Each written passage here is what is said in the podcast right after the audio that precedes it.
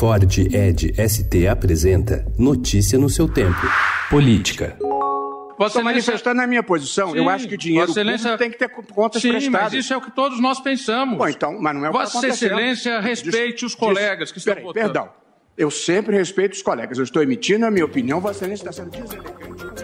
Em um debate que se estende por quase três décadas, o Supremo Tribunal Federal inicia hoje o julgamento de ações que contestam a possibilidade de prisão após condenação em segunda instância. Essa autorização é considerada um dos pilares da Operação Lava Jato e pode abrir margem para a soltura do ex-presidente Lula. Na véspera da sessão, o clima na corte foi marcado por embate entre os ministros, com o presidente do Supremo, ministro Dias Toffoli, pedindo respeito a Luiz Roberto Barroso. Além de Lula, cerca de 4.800 presos podem ser beneficiados com uma mudança de entendimento do STF.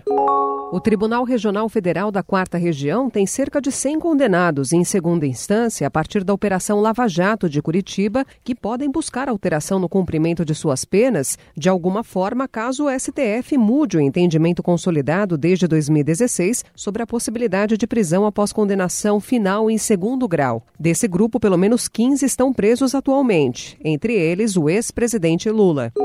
A cúpula do DEM articula com o um grupo político ligado ao presidente do PSL, Luciano Bivar, do Pernambuco, uma possível fusão entre os dois partidos. Na noite de terça-feira, o presidente da Câmara, Rodrigo Maia, disse a líderes do Centrão que se o presidente Jair Bolsonaro sair mesmo do PSL, as negociações com a sigla comandada por Bivar podem avançar.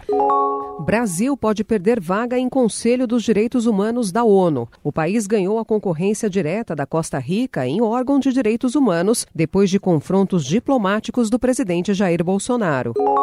A Justiça de São Paulo rejeitou a ação de improbidade administrativa movida pelo Ministério Público Estadual contra o ex-governador Geraldo Alckmin e o ex-secretário da Fazenda Elcio Tokeshi. Os dois eram acusados de, em 2018, terem tirado 3 bilhões de reais do Fundo de Manutenção e Desenvolvimento da Educação Básica, o Fundeb, para cobrir déficit do sistema previdenciário estadual destinado a servidores do Estado. O magistrado extinguiu o processo por considerar não haver ato de improbidade administrativa e pela manifesta improcedência da ação. Notícia no seu tempo. É um oferecimento de Ford Edge ST, o SUV que coloca performance na sua rotina até na hora de você se informar.